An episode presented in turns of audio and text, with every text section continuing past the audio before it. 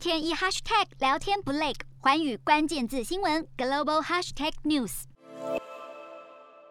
炸弹气旋在美国东北发威，雪天路滑，加上风雪影响能见度，造成交通事故频传。炸弹气旋就像冬季的飓风，当气压迅速降低，在二十四小时内至少下降二十四毫巴时，就会形成大雪与强风。这场风暴先是让肯塔基州、田纳西州出现降雪，接着是维吉尼亚州与华盛顿特区，然后北上大西洋沿岸，在沿海地区吸收水汽后，预计还会再增强。纽约拉瓜迪亚机场记录到超过二十公分厚的积雪，已有至少三百四十个航班取消。附近的甘乃迪国际机场以及波士顿洛根国际机场也分别有超过两百个航班取消。马赛诸塞州有数百所学校停课，纽泽西州宣布进入紧急状态，呼吁民众不要开车上路，持续关注气象动态，保持安全。洞悉全球走向，掌握世界脉动，无所不谈，深入分析。我是何荣。环宇全世界全新升级二点零版，锁定每周三、周六晚间九点，环宇新闻 MOD 五零一中加八五